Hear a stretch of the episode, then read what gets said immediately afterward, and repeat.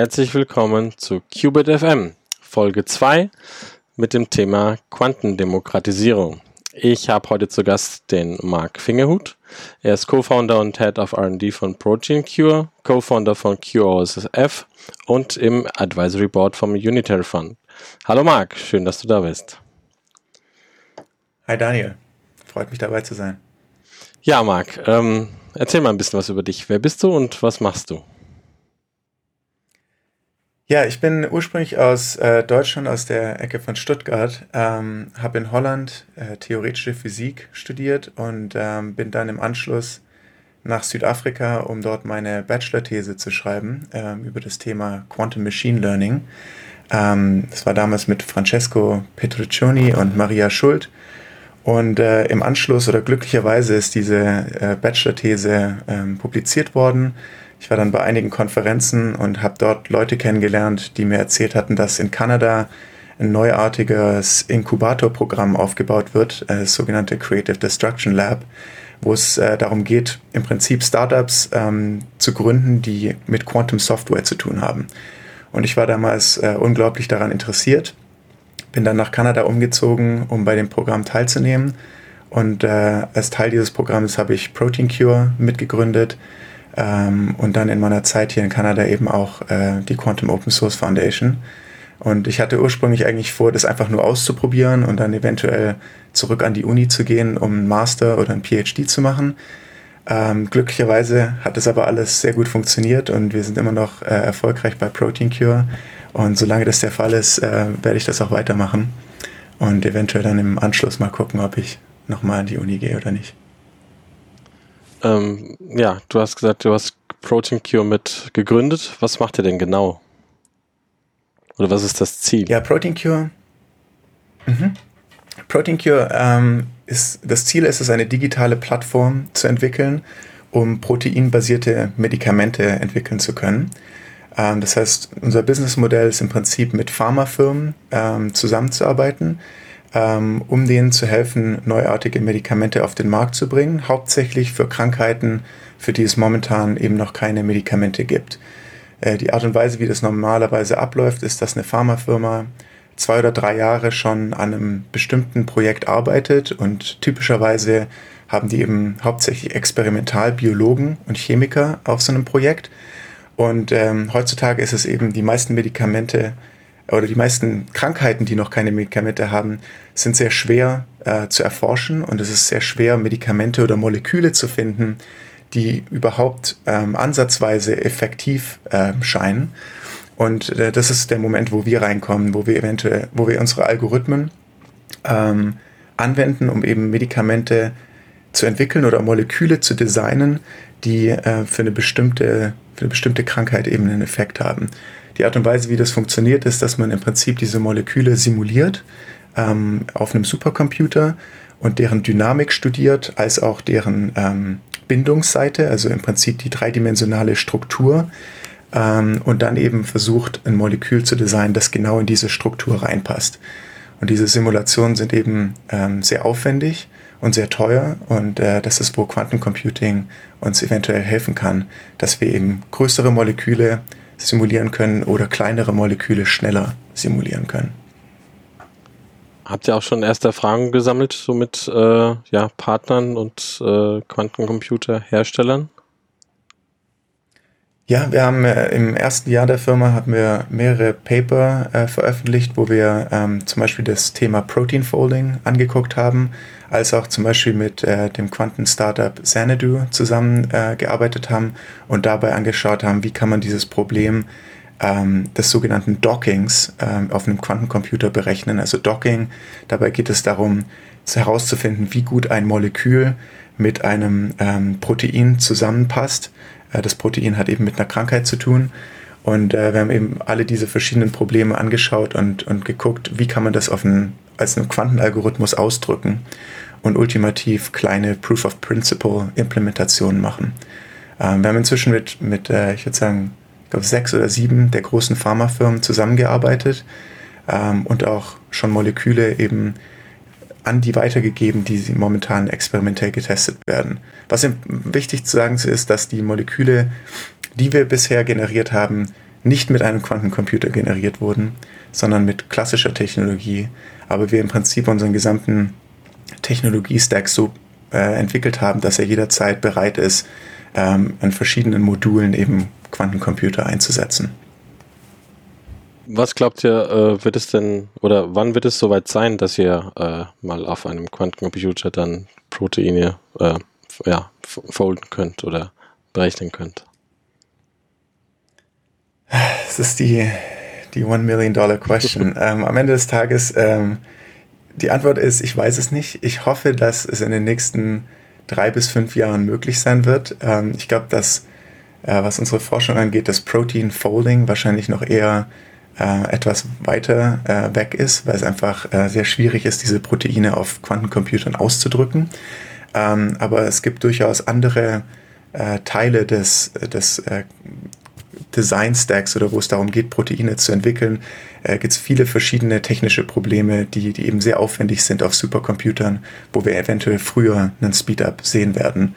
Ähm, also gerade wenn es so darum geht, ähm, maschinelles Lernen zu machen mit, mit sehr kleinen Datensätzen, weil das Problem ist, dass in der Pharmaindustrie hauptsächlich die Datensätze sehr klein sind, weil alles eben experimentell äh, getestet werden muss äh, und wir nicht Gigabytes oder Terabytes von Daten haben und, und da sind eventuell Quanten Machine Learning Algorithmen äh, vorteilshaft. Jetzt äh, kam ja vor kurzem raus, dass äh, DeepMind mit AlphaFold eine, ja, eine Datenbank bereitgestellt hat, die euch gegebenenfalls, gegebenenfalls unterstützt. Äh, habt ihr da schon erste Erfahrungen damit gesammelt? Ja, ähm, ist tatsächlich eine der, der großen Fragen, die fast jeder Investor uns fragt heutzutage. Ähm, AlphaFold 2 ist ein unglaublich toller Durchbruch äh, im Feld der Proteinfaltung. Ähm, für uns ist es sehr hilfreich, weil es eben hilft, die Struktur von größeren Molekülen vorherzusagen, wenn man nur die, die eindimensionale Sequenz, sorry, zweidimensionale Sequenz im Prinzip hat. Ähm, wir haben inzwischen schon AlphaFold 2 auf äh, AWS, also Amazons Cloud Service, ähm, praktisch getestet. Wir haben auch einen Blogpost darüber geschrieben, weil es nicht gar nicht mal so einfach ist, das Ganze zum Laufen zu bekommen, obwohl es äh, Open Source ist. Ähm, aber ultimativ ist es wirklich nur ein kleiner Teil unseres gesamten, ähm, unserer gesamten Technologie, wo es darum geht, die Struktur von den Proteinen vorherzusagen. Ein Großteil ist tatsächlich diese Proteine dann zu designen und eben dann auch vorherzusagen, wie die mit der Krankheit ähm, interagieren. Und das sind eben alles die Teile, wo, wo AlphaFold jetzt nicht helfen kann. Also für uns ist es eher praktisch ein neues Tool oder ein neues Werkzeug in der, in der Werkzeugkiste, anstatt jetzt etwas, das ähm, unsere, keine Ahnung, irgendwie problematisch wäre. Kommen wir kurz zur Quantum Community in Kanada. Du, du lebst jetzt schon eine Weile dort. Ähm, wie, wie, empfindest du das? Also was äh, passiert gerade, jetzt speziell in Kanada? Ja, ich würde sagen, Kanada ist ein, ein unglaublich ähm, tolles Land äh, für Quantum Computing ähm, und eben auch für die Community, ähm, weil wir haben natürlich einmal so die älteste, das älteste Quantum Hardware äh, Startup in Kanada, D-Wave, ähm, die im Prinzip schon seit äh, über zehn Jahren an Quantencomputern entwickeln und, und arbeiten. Ähm, und dazu kommt dann eben auch das, das Creative Destruction Lab, dieses Inkubator-Programm äh, an der University of Toronto, das ich vorhin angesprochen habe. Ähm, sind eben weltweit eines der größten Inkubatorprogramme mit einem speziellen Fokus auf Quantencomputing. Ähm, und die bringen eben ein total tolles Programm zusammen, wo die ganzen Hardware-Firmen äh, von überall aus der Welt Zugang verschaffen zu der Hardware, als auch Workshops geben, wie man deren Software benutzt und wie man Algorithmen auf deren äh, Hardware ausdrücken kann und laufen lassen kann. Ähm, als auch in Waterloo, nicht weit weg hier aus Toronto, gibt es das Institute for Quantum Computing, ähm, was eben wirklich auch Masterstudiengänge und PhD-Studiengänge anbietet, die ganz spezifisch darauf ausgerichtet sind, ähm, Leute für, für die Quantum Computing Industrie als auch Forschung äh, hervorzubringen. Was, was trägt jetzt eigentlich der kanadische Staat eigentlich dazu bei, dass dieses Thema äh, ja, sich weiterentwickelt oder so stark entwickelt? Gibt es da Programme, gibt es da Aktivitäten, Fundings? Ähm, ich würde sagen, also was jetzt spezifisch Quanten Computing angeht, klar, es gibt natürlich Funding vom kanadischen Staat für, für die Forschung. Ähm, was Startups angeht, habe ich persönlich jetzt noch nicht viel mitbekommen, was vom kanadischen Staat kommt, also was jetzt speziell für Quantum Computing ausgerichtet ist. Aber ich würde sagen, dass generell äh, der kanadische Staat sehr gut für generelle Startups ausgerichtet ist. Und zwar haben die tolle Programme, ähm, wo zum Beispiel, ähm, wenn wir in unserem Startup Geld ausgeben für, für Forschung und Entwicklung, was im Prinzip 80 Prozent unserer Ausgaben sind, äh, bekommen wir den Hauptteil dieses Geldes vom kanadischen Staat zurück am Ende des Jahres. Ähm, was eben wunderbar ist für Deep Tech Startups, die sehr viel Forschung betreiben als auch die Tatsache, dass wir ähm, Leute von überall aus der Welt einstellen können und die Immigration nach Kanada sehr einfach ist, bedeutend einfacher, als es in den USA zum Beispiel wäre. Ähm, und das ähm, also macht es uns eben sehr einfach, wirklich praktisch ein globales Netz ähm, auszuwerfen und, und Leute von überall zu rekrutieren, anstatt uns nur auf den kanadischen Markt fokussieren zu müssen. Darüber hinausgehend ähm, sind wir mit Protein Cure Teil von dem QIC, das steht für Quantum Industry Consortium. Das ist ähm, eine NGO hier in Kanada, die äh, die kanadische Regierung ähm, lobbyiert und, und eben sich dafür einsetzt, dass die kanadische Regierung Quantum Computing ernster nimmt und, und eben da auch nicht nur in die Forschung investiert, sondern eben auch in die Startup-Welt ähm, äh, mit reinkommt und versucht da eben ein größeres ähm, Ecosystem aufzubauen. Wie ist das? Ähm, gibt es in Kanada Bestrebungen, einen, ja, einen kanadischen Quantencomputer zu bauen? Oder, äh, ja, oder beschränkt man sich dann doch eher auf Forschung oder auf Teile? Ja, ich meine, ähm, vielleicht etwas kontrovers, aber am Ende des Tages, D-Wave, wie schon gesagt, haben im Prinzip äh, einen Quantencomputer, auch wenn einige Leute das bestreiten, äh, schon seit Jahren äh, daran erforscht und, und auch eben eingebaut. Ähm, Ansonsten am Institute for Quantum Computing in Waterloo ähm, wird eben in der Vergangenheit viel an NMR-Quantencomputern geforscht, ähm, was jetzt tatsächlich äh, einen kanadischen Quantencomputer von der Regierung irgendwie unterstützt, äh, einer gebaut wird. Momentan gibt es da, glaube ich, keine Pläne. Ähm, aber zum Beispiel das Creative Destruction Lab hat in letzter Zeit, die haben angefangen, sich hauptsächlich auf Software zu fokussieren und inzwischen sich mehr in den Hardware-Bereich auch reingewagt. Ähm, das heißt, in den letzten Cohorts haben wir da mehr Quantum Hardware Startups gesehen. Ähm, und deswegen könnte es auch gut sein, dass da eben sich einige, also zum Beispiel Xanadu, ähm, die äh, entwickeln einen photonischen Quantencomputer hier in Toronto. Äh, also da gibt es durchaus einige Hardware-Startups, aber jetzt direkt von der Regierung finanziert gibt es das nicht. Ja, kannst du irgendwie beschreiben, wie eigentlich so ja, der Bereich Quantum in Nordamerika, also Kanada, USA und ähm, Europa ist. Also siehst du da Unterschiede, siehst du da Gemeinsamkeiten? Wie ist das? Ja, ich muss sagen, dass äh, seitdem ich nach Kanada gezogen bin, war ich nicht so wirklich involviert in, in dem europäischen ähm, Quantum Computing Bereich. Einer der Gründe, warum ich nach Kanada gekommen äh, bin, war eben auch die Tatsache, dass äh, für Deep Tech Startups äh, wie zum Beispiel Quantum Computing Startups, generell mehr Funding ähm, im Bereich, in dem Bereich da ist in Nordamerika, ähm, weil in Europa generell Investoren einfach nicht so risikofreundlich sind wie hier in Nordamerika. Und das heißt eben, wenn man dann kommt und, und eine Idee äh, pitcht, die, die eben darum geht, dass man eventuell in drei bis fünf Jahren ähm, eine Technologie benutzen kann und bis dahin eben im Prinzip ähm, Software entwickelt und kleinere Projekte macht und praktisch darauf hinarbeitet, das ist generell nicht so ähm, gerne gesehen in Europa bei den Investoren. Es gibt inzwischen mehr Investoren, die, die damit okay sind, aber äh, gerade vor ein paar Jahren war das eben noch ein größeres Problem. Und deswegen war Kanada und USA für mich eben äh, attraktiver. Aber ich würde sagen, dass jetzt eben gerade in Europa habe ich in Deutschland auch mitbekommen, dass es inzwischen viel Funding äh, über dieses europäische Quantum äh, Computing-Projekt gibt und ähm, da eben inzwischen jetzt auch viel, viel mehr Forschung stattfindet und, und Startups auch gibt. Ähm, ja. Jetzt ähm, erhofft man sich ja von, von Quantum Computing oder Quantentechnologien, dass sie im Prinzip das äh, Leben der Menschen verbessern oder auch zum Beispiel in eurem Fall, dass ihr äh, mit Protein Cure, äh, sag ich mal, den, den Pharmafirmen helft. Ähm, Gibt es mhm. auch Entwicklungen, die du irgendwie skeptisch oder vielleicht auch gefährlich siehst? Ähm, ich weiß nicht, zum Beispiel Einsatz im Militär oder Geheimdienste. Was ist mit nicht-demokratischen Staaten? Ähm, es gibt ja einige, die sind auch schon sehr, sehr weit vorne, aber es ist nicht ganz transparent, also vielleicht auf der einen Seite.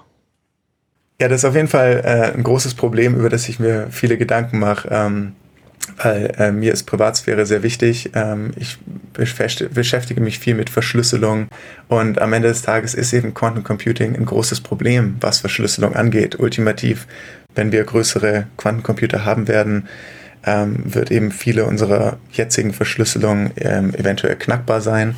Ähm, und das ist natürlich was, woran das Militär und die Geheimdienste sehr interessiert sind. Und wir wissen auch, dass zum Beispiel ähm, der, der US-Geheimdienst und äh, über Projekte wie zum Beispiel DARPA sehr viel Funding in äh, Quantum Computing Research äh, geht und die auch äh, viele Leute einstellen in dem Bereich. Ich glaube, am Ende des Tages, man kann es nicht verhindern. Ähm, was für mich wichtiger ist, ist, dass eben dann auch auf der anderen Seite viel Forschung stattfindet, was äh, quantensichere Verschlüsselungen angeht, dass man eben sich schon frühzeitig damit auseinandersetzt, wie man die Verschlüsselung jetzt schon umstellen kann. Ähm, weil das Problem ist halt, dass, sagen wir jetzt mal, in, in fünf oder zehn Jahren sind wir an einem Punkt, wo heutige Verschlüsselungen eben knackbar sind und, und äh, nicht mehr sicher sind. Da kann man ja trotzdem im Prinzip zurückgehen und alle ähm, Daten, die in der Vergangenheit verschlüsselt worden sind, entschlüsseln. Und deswegen ist es meiner Meinung nach wichtig, eben so früh wie möglich diese Verschlüsselung umzustellen und nicht bis zum letzten Moment zu warten, ähm, an dem wir dann eben Quantencomputer haben, die, die gut genug sind.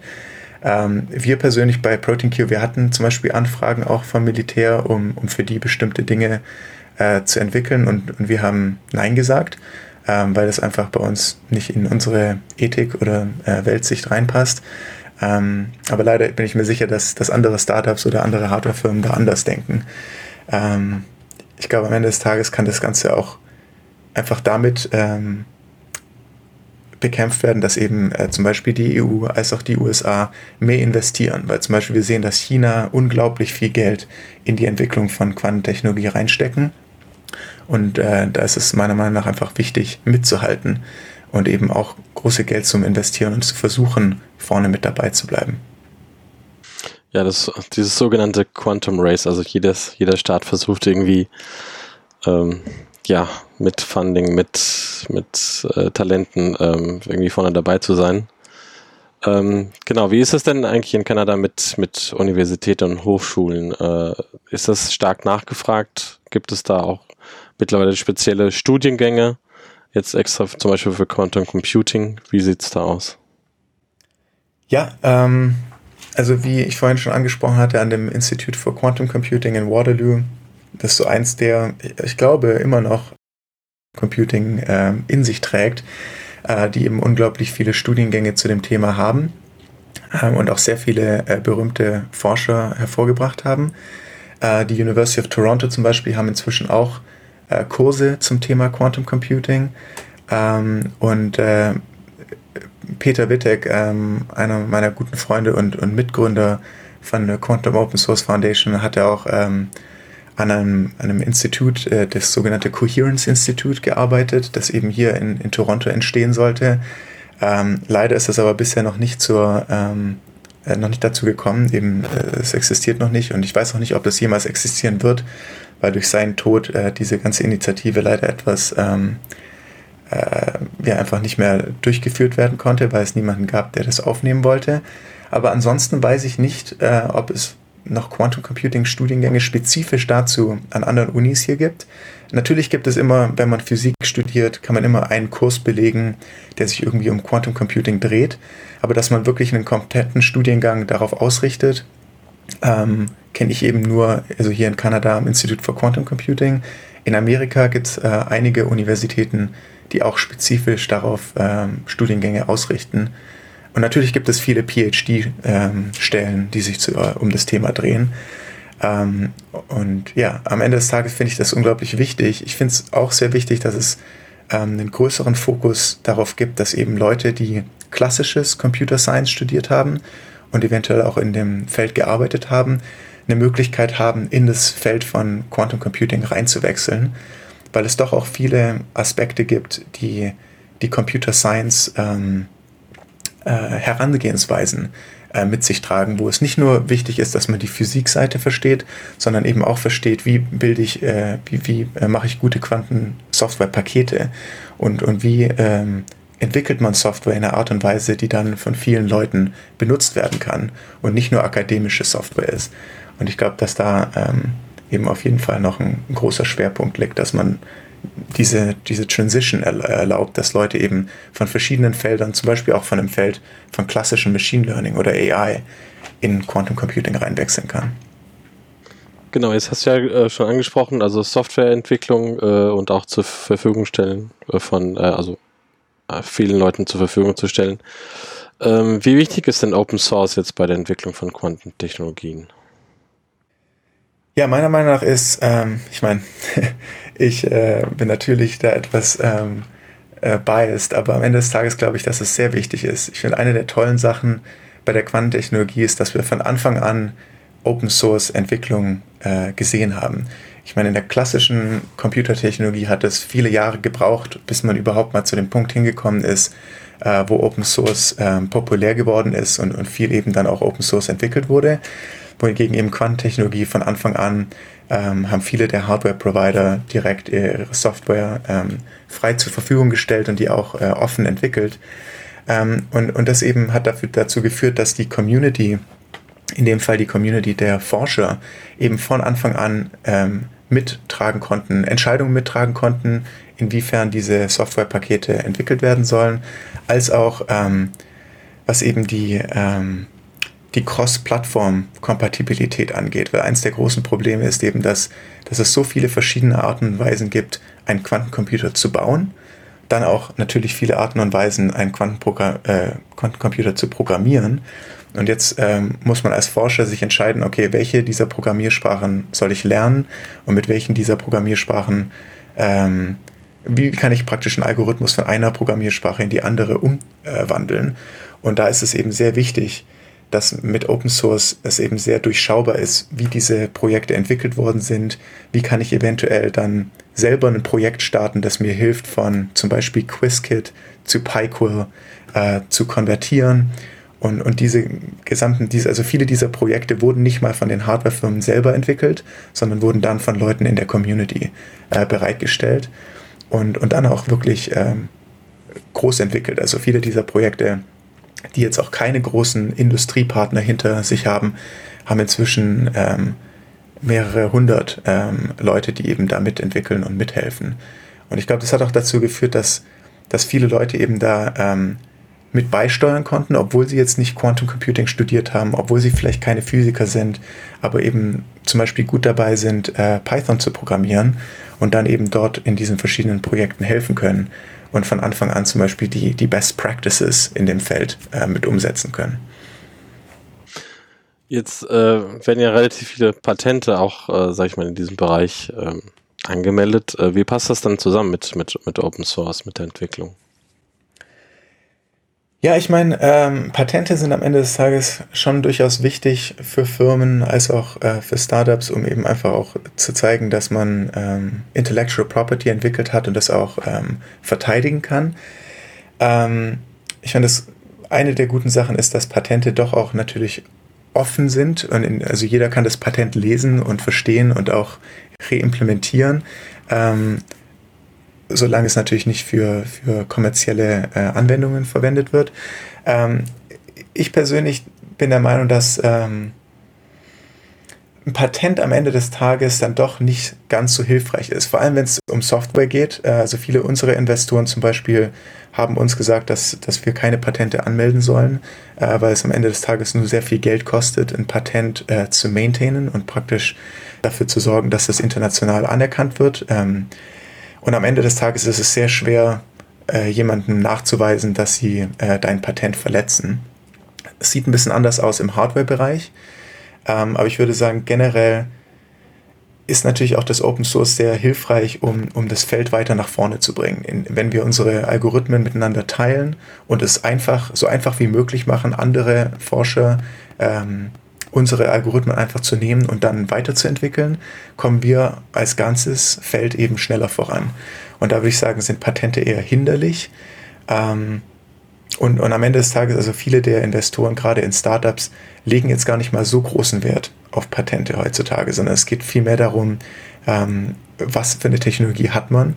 Und man kann am Ende des Tages ja dann die wichtigen Teile der Technologie doch noch zurückhalten und den, die, die gesamte Idee dann doch auch publizieren oder bekannt machen, ähm, dass man eben das Feld doch noch weiter voranbringt und, und nicht alle einfach, ähm, keine Ahnung, gegeneinander arbeiten, sondern wir sind noch relativ früh äh, in der Entwicklung von Quantum Computing und ich finde, da sollte man noch mehr miteinander arbeiten als gegeneinander arbeiten. Du bist ja jetzt auch einer der, der Co-Founder von der Quantum Open Source Foundation. Wann und mhm. warum habt ihr sie denn gegründet? Ja, wir haben äh, die Quantum Open Source Foundation vor ähm, ein äh, bisschen mehr als zwei Jahren gegründet. Ähm, damals waren das äh, mein Protein Cure Mitgründer Tomasz und unser gemeinsamer Freund und Mentor Peter Wittek. Ähm, der Grund, warum wir es gegründet haben, ist, wir wurden damals von PLOS ONE, das ist ein Open Source äh, oder Open Access Journal, äh, gefragt ähm, oder gebeten, ein Paper zu schreiben, das den Quantum Open Source ähm, Bereich oder das ganze Ökosystem praktisch ähm, überschaut und einfach mal zusammenstellt, was sind die verschiedenen Softwareprojekte und, und wie äh, vergleichen die sich miteinander. Und während wir dieses Paper geschrieben haben, äh, haben wir eben gemerkt, dass es ein sehr großes Problem gibt, was die Standardisierung angeht. Ähm, also was ich schon vorhin angesprochen hatte, eben dieses Problem, dass man äh, einen Algorithmus in fünf oder sogar noch mehr Programmiersprachen ausdrücken muss, um auf den ganzen verschiedenen Hardwares äh, laufen lassen zu können. Ähm, und darüber hinausgehend eben auch gemerkt, dass viele dieser Softwarepakete ähm, nicht sehr gut äh, unterwegs waren, was die, was die Programmier, ähm, die Programmierpractices anging. Ähm, also zum Beispiel gab es viele, die haben keine Tests gehabt oder keine gute Dokumentation. Und wir haben dann eben angefangen, große Tabellen zu erzeugen, die diese verschiedenen Projekte miteinander verglichen haben, was eben diese verschiedenen, ähm, äh, diese verschiedenen quantitativen äh, Sachen gebaut.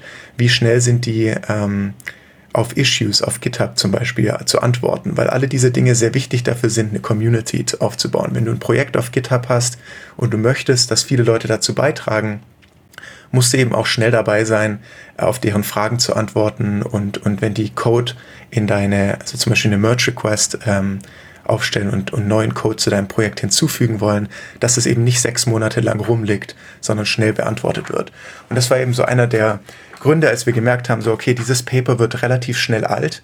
Ein Jahr später wird es schon äh, schnell ähm, praktisch nicht mehr aktuell sein und haben eben gedacht, okay, es wäre irgendwie an der Zeit, eine Organisation zu gründen, die eben so eine Analyse ähm, auf einem zum Beispiel jährlichen oder, oder eben publiziert und dabei eben auch der Community hilft, sich weiterzuentwickeln.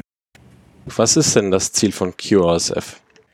Ja, kurz gesagt, das Ziel von QSF ist es, Quantencomputing offener und freundlicher für jeden zu machen. Konkret bedeutet es, dass wir auf der einen Seite es so einfach wie möglich machen wollen, dass Neulinge äh, an das Thema herangeführt werden können, zum Beispiel durch Hackathons, Lernmaterialien, Online-Kursen und Workshops. Und auf der anderen Seite wollen wir die Experten im Feld zusammenbringen und deren Quantum Open Source Projekte unterstützen, promoten und helfen, in dem Fall durch Konferenzen, Initiativen wie dem WITEC-Preis für Open Source Software und Benchmarking-Projekte, um zum Beispiel die Trade-offs zwischen verschiedenen Softwareprojekten hervorzuheben. Ähm, wie groß ist denn das Team von der Quantum Open Source Foundation? Also wie viele Mitglieder habt ihr und woher kommen sie?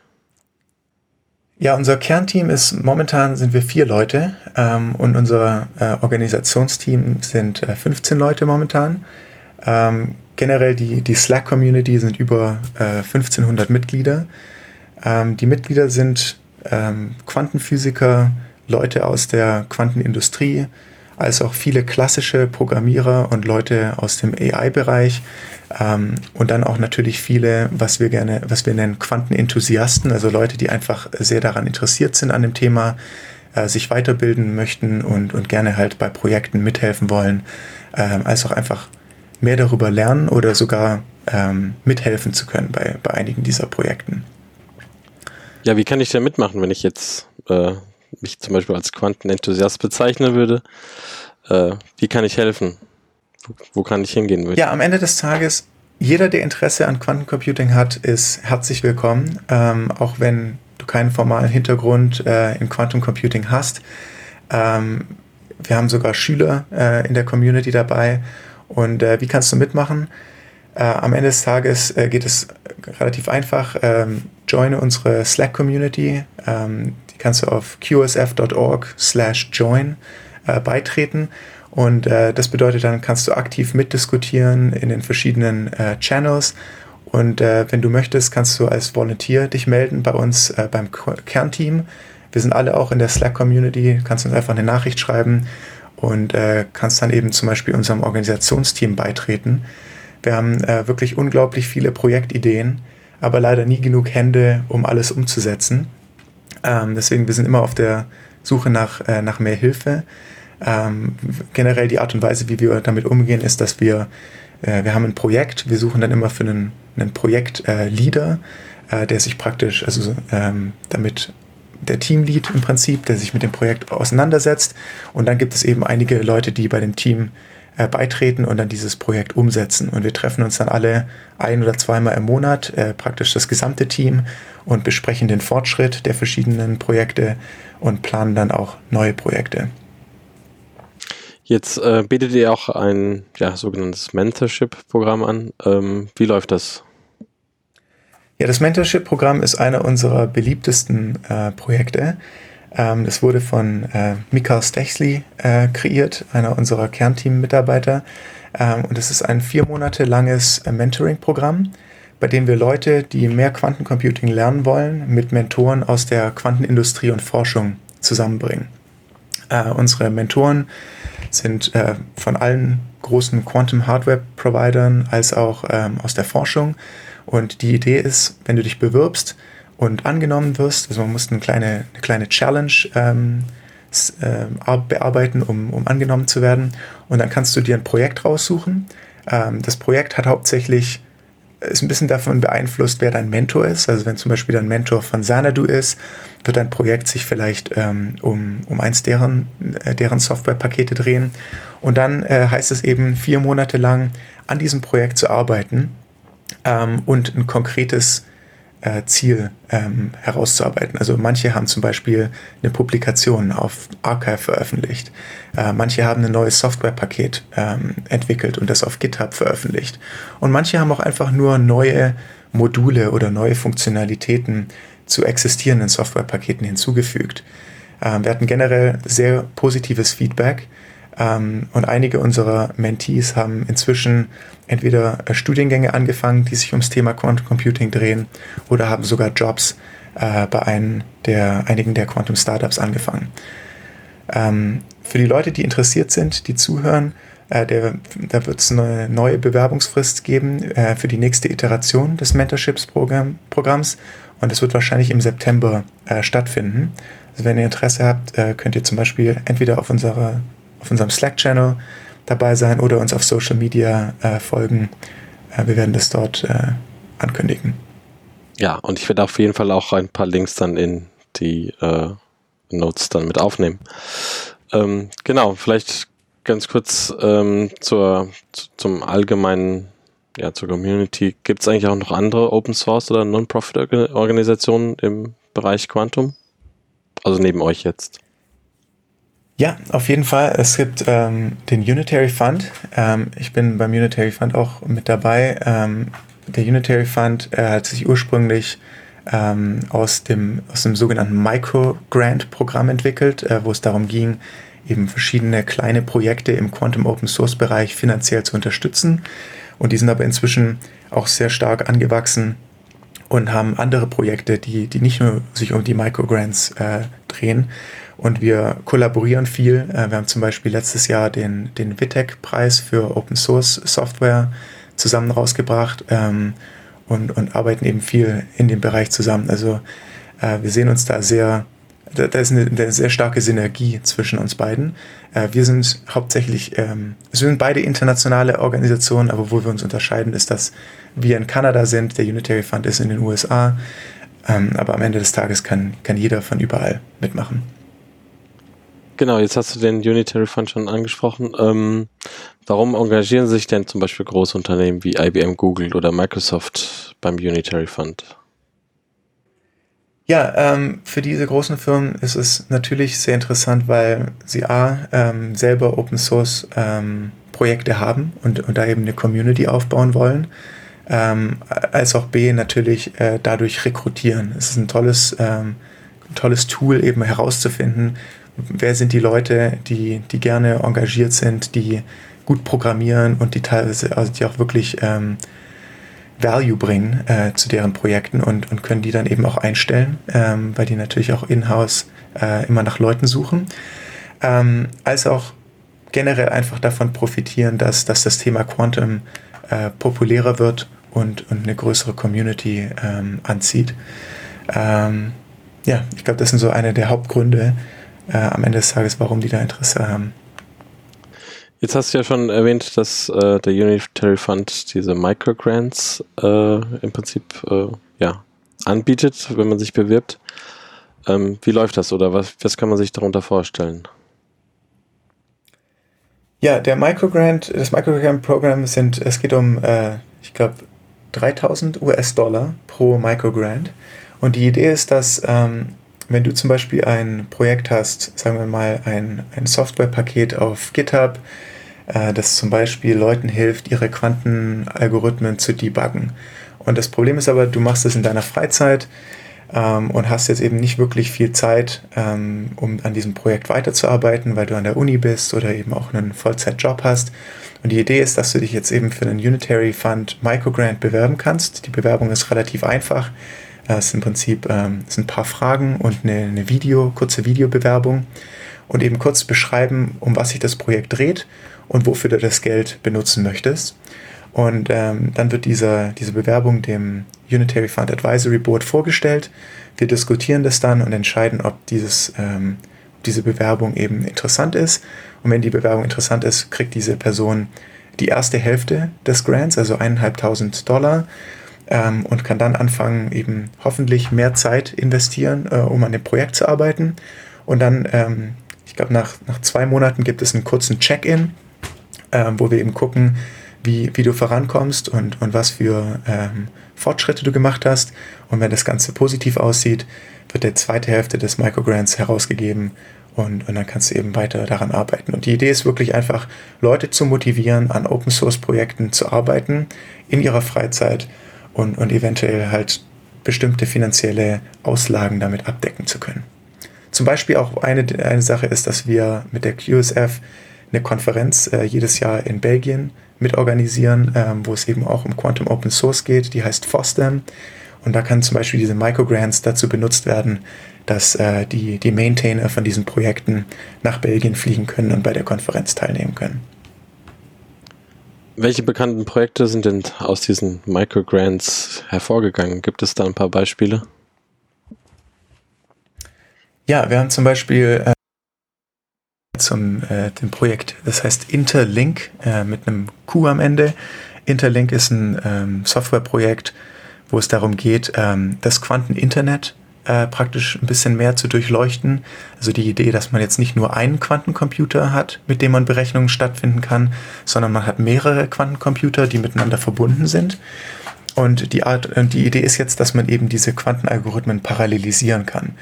Und dieses Softwarepaket zum Beispiel ermöglicht es äh, zu simulieren und äh, bestimmte Algorithmen in diesem, ähm, in diesem Environment testen zu können. Ähm, ein anderes Projekt äh, ist zum Beispiel das PyZX, ähm, PyZX Calculus. Äh, das ist ein Paket, das äh, ermöglicht äh, Quantenalgorithmen oder, oder ähm, wie heißen die auf Deutsch, äh, Quantum Circuits zu optimieren und verkleinern zu können, was unglaublich wichtig ist äh, in der heutigen Zeit, wo man eben äh, seine Quantencircuits klein lassen muss, weil die, die Qubits nicht so lange leben. Ähm, als auch zum Beispiel Projekte, die sich eher um die Community drehen. Zum Beispiel ähm, gab es eins, äh, das heißt, ich glaube, quantumcomputation.com. Äh, das ist eine, eine, Community, die Blogposts veröffentlichen zum Thema Quantum Computing. Ähm, also es geht nicht nur um Softwareprojekte, sondern teilweise auch Projekte, die, die sich um Education drehen, ähm, als auch ähm, zum Beispiel Leute, die Hackathons ähm, organisieren wollen und dafür Geldunterstützung brauchen. Was bietet eigentlich der Unitary Fund neben den, den Grants noch, neben den Microgrants? Ja, zum Beispiel äh, neulich ähm, hat der Unitary Fund äh, einen Hackathon ähm, kreiert. Ähm, Unitary Hack hieß der. Und das war ein dezentralisierter Hackathon, der äh, überall auf der Welt gleichzeitig stattgefunden hat. Die Idee war, dass ähm, eben alle möglichen Projekte auf GitHub äh, Issues ähm, in, praktisch mit Labeln versehen können, äh, die sagen, hey, dieses Issue ist Teil des Unitary Hacks. Und dann die Teilnehmer des Hackathons können dann einfach auf GitHub durch diese Liste von Issues gehen, ähm, sich welche raussuchen und dann anfangen, an diesen Issues zu arbeiten. Also diese Issues könnten zum Beispiel Bugs sein ähm, in, in den Softwareprojekten oder zum Beispiel sich um Dokumentation drehen. Ähm, und auf vielen dieser Issues gab es dann sogenannte Bounties. Also dass wenn jetzt jemand, der bei diesem Hackathon teilnimmt, dieses Issue ähm, schließt, mit zum Beispiel ähm, einem, einem Beitrag, Code oder Text, ähm, dann eben diese Bounty bekommt. Also die Bounty war meistens Geld. Ähm, und das hat eben dazu geführt, dass, dass äh, sehr, sehr viele Issues, sehr, sehr viele Probleme mit existierenden Quantenprojekten geschlossen werden konnten. Und das war unglaublich toll zu sehen, weil normalerweise ein Hackathon oft darum geht, einfach nur ein kleines Projekt ähm, auf die Beine zu stellen innerhalb von zwei oder drei Tagen. Das Problem ist aber dann, die meisten dieser Projekte verlaufen im Sand und sind dann nicht wirklich ähm, hilfreich für die Community. Und bei diesem Hackathon ging es dann wirklich darum, der Community weiterzuhelfen und an existierenden Projekten äh, zu arbeiten. Ähm, darüber hinaus gibt es dann zum Beispiel den, den WITEC Prize, äh, wo es darum, es ist ein 3000 Dollar äh, Preis, ähm, wo wir eben verschiedene Quanten-Open Source Projekte uns angucken die sich bewerben bei uns und äh, wir den dann äh, an einen der, der besten Projekte herausgeben. Also die Idee ist wirklich, das beste Quantum Open Source Projekt des Jahres zu finden und zu belohnen. Ähm, und der Unitary Fund hat auch einen Twitch-Stream, ähm, der findet, glaube ich, einmal im Monat statt, äh, wo verschiedene Themen, äh, die sich ums Thema Quantencomputing als auch Quantum Open Source drehen, ähm, den man sich einfach dann mittags hauptsächlich um die Mittagszeit, äh, wenn ihr an der East Coast lebt, stattfindet und, und einfach ja, Informationen bereitstellen und eben Maintainern von verschiedenen Projekten die Möglichkeit geben, über deren Projekte zu reden und die ein bisschen populärer zu machen. Jetzt haben wir ja relativ viel über Software gesprochen. Wie sieht es denn mhm. auf der, auf der Hardware-Seite aus? Also wird es irgendwann Hardware geben, die vielleicht auch vom Unitary Fund unterstützt wird oder offene Hardware? sowas wie openhardware.org. Äh, ist das sowas vorstellbar in nächster Zeit?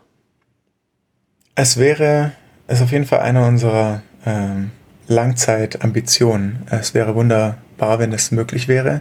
Äh, wir hatten zum Beispiel ähm, vor, bei der letzten FOSDEM-Konferenz hatten wir eine Präsentation äh, zum Thema Open Quantum Hardware, ähm, wo eben der, das Thema ging darum, wie könnte man zum Beispiel einen eine Ion Trap Quantencomputer mit, ähm, mit normalen Dingen bauen, die jetzt nicht äh, patentiert sind oder, oder unglaublich teuer sind.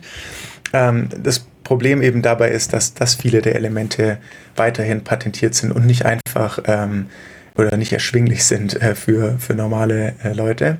Ähm, am Ende des Tages, ich glaube, dass wir hoffentlich früher oder später in diese Richtung uns entwickeln. Momentan ist, ist, ist die Hardware einfach noch sehr, sehr teuer und, und sehr äh, geschützt von den verschiedenen Unternehmen.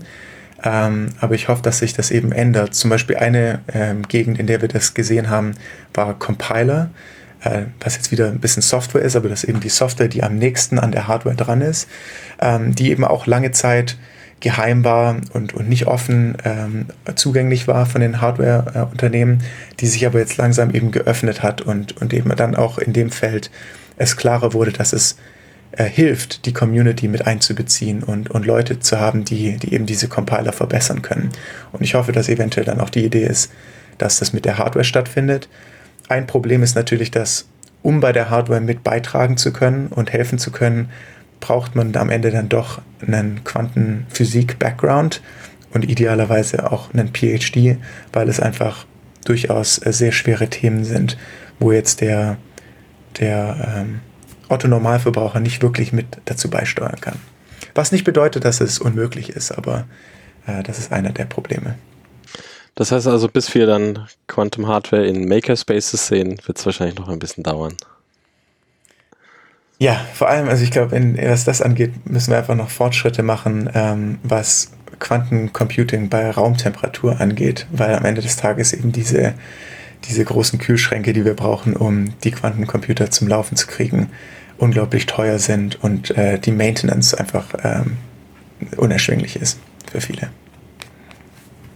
Dann können wir gespannt sein. Ja, meine abschließende Frage. Ähm, welche drei Dinge oder welche Dinge würdest du jemandem mitgeben, wenn sie oder er sich mit dem Quantentechnologien, Quantencomputing beschäftigen möchte? Ja, also zum allerersten würde ich unsere qsf.org Webseite empfehlen. Und zwar haben wir da eine, eine Webseite zum Thema kostenlose Lernressourcen zum Thema Quantentechnologie. Ähm, da haben wir Online-Kurse, Bücher und PDFs, Blogposts und Artikel, als auch Programmierkurse und Materialien auf GitHub zusammengestellt und ähm, das ist meiner Meinung nach sehr hilfreich äh, für Leute, die einfach noch nicht so genau wissen, wo sie starten sollen und vielleicht ist auch nicht unbedingt für einen Online-Kurs direkt Geld zahlen wollen. Ähm, wenn man dann darüber hinaus schon so ein bisschen sich mit dem Thema auseinandergesetzt hat und ein paar Bücher oder Themen, Sachen dazu gelesen hat, würde ich ähm, empfehlen, sich einfach mal für das Mentorship-Programm bei uns zu bewerben, weil das eine der besten Arten und Weisen ist, sich wirklich tief mit dem Thema auseinanderzusetzen und sich einfach mal so komplett reinzustürzen und an einem Projekt zu arbeiten und, und sich halt einfach mal so durch diese ganzen Probleme durchzuwursteln. Ähm, und dann letztlich ähm, dem Unitary Fund Discord Channel, QSF Slack Channel, als auch der Quantum Computing Stack Exchange beizutreten, weil alle diese drei Communities sind unglaublich äh, offen und hilfreich, äh, wenn es darum geht, Fragen zum Thema Quantum Computing zu stellen, äh, oft, also gerade bei Unitary Funds Discord und bei unserem Slack, sind viele der Maintainer und Entwickler von den bekanntesten Softwareprojekten eben auch dabei und können dir direkt helfen mit den verschiedenen Fragestellungen. Ähm, und du kannst da auch andere Leute kennenlernen, die sich momentan eben mit dem Thema auseinandersetzen. Wir haben zum Beispiel ein paar Leute, die einen, einen kleinen Buchkreis ähm, kreiert haben, wo sie zusammen Paper lesen oder Bücher lesen und sich dann treffen wöchentlich, um einfach mit dabei zu sein. Ähm, also das ist einfach eine tolle Community da, äh, wenn ihr Lust habt, euch da mit. Ja, Marc, ähm, dann würde ich sagen, dass äh, klingt doch wirklich nach, nach einem Plan und für jeden, für jede, die der ähm, sich damit beschäftigen möchte, haben wir, glaube ich, schon einiges zusammengefunden. Dann äh, ja, sage ich vielen Dank und auch vielen Dank fürs Zuhören und bis zum nächsten Mal bei Qubit FN. Ciao. Vielen Dank für die Einladung. Tschüss.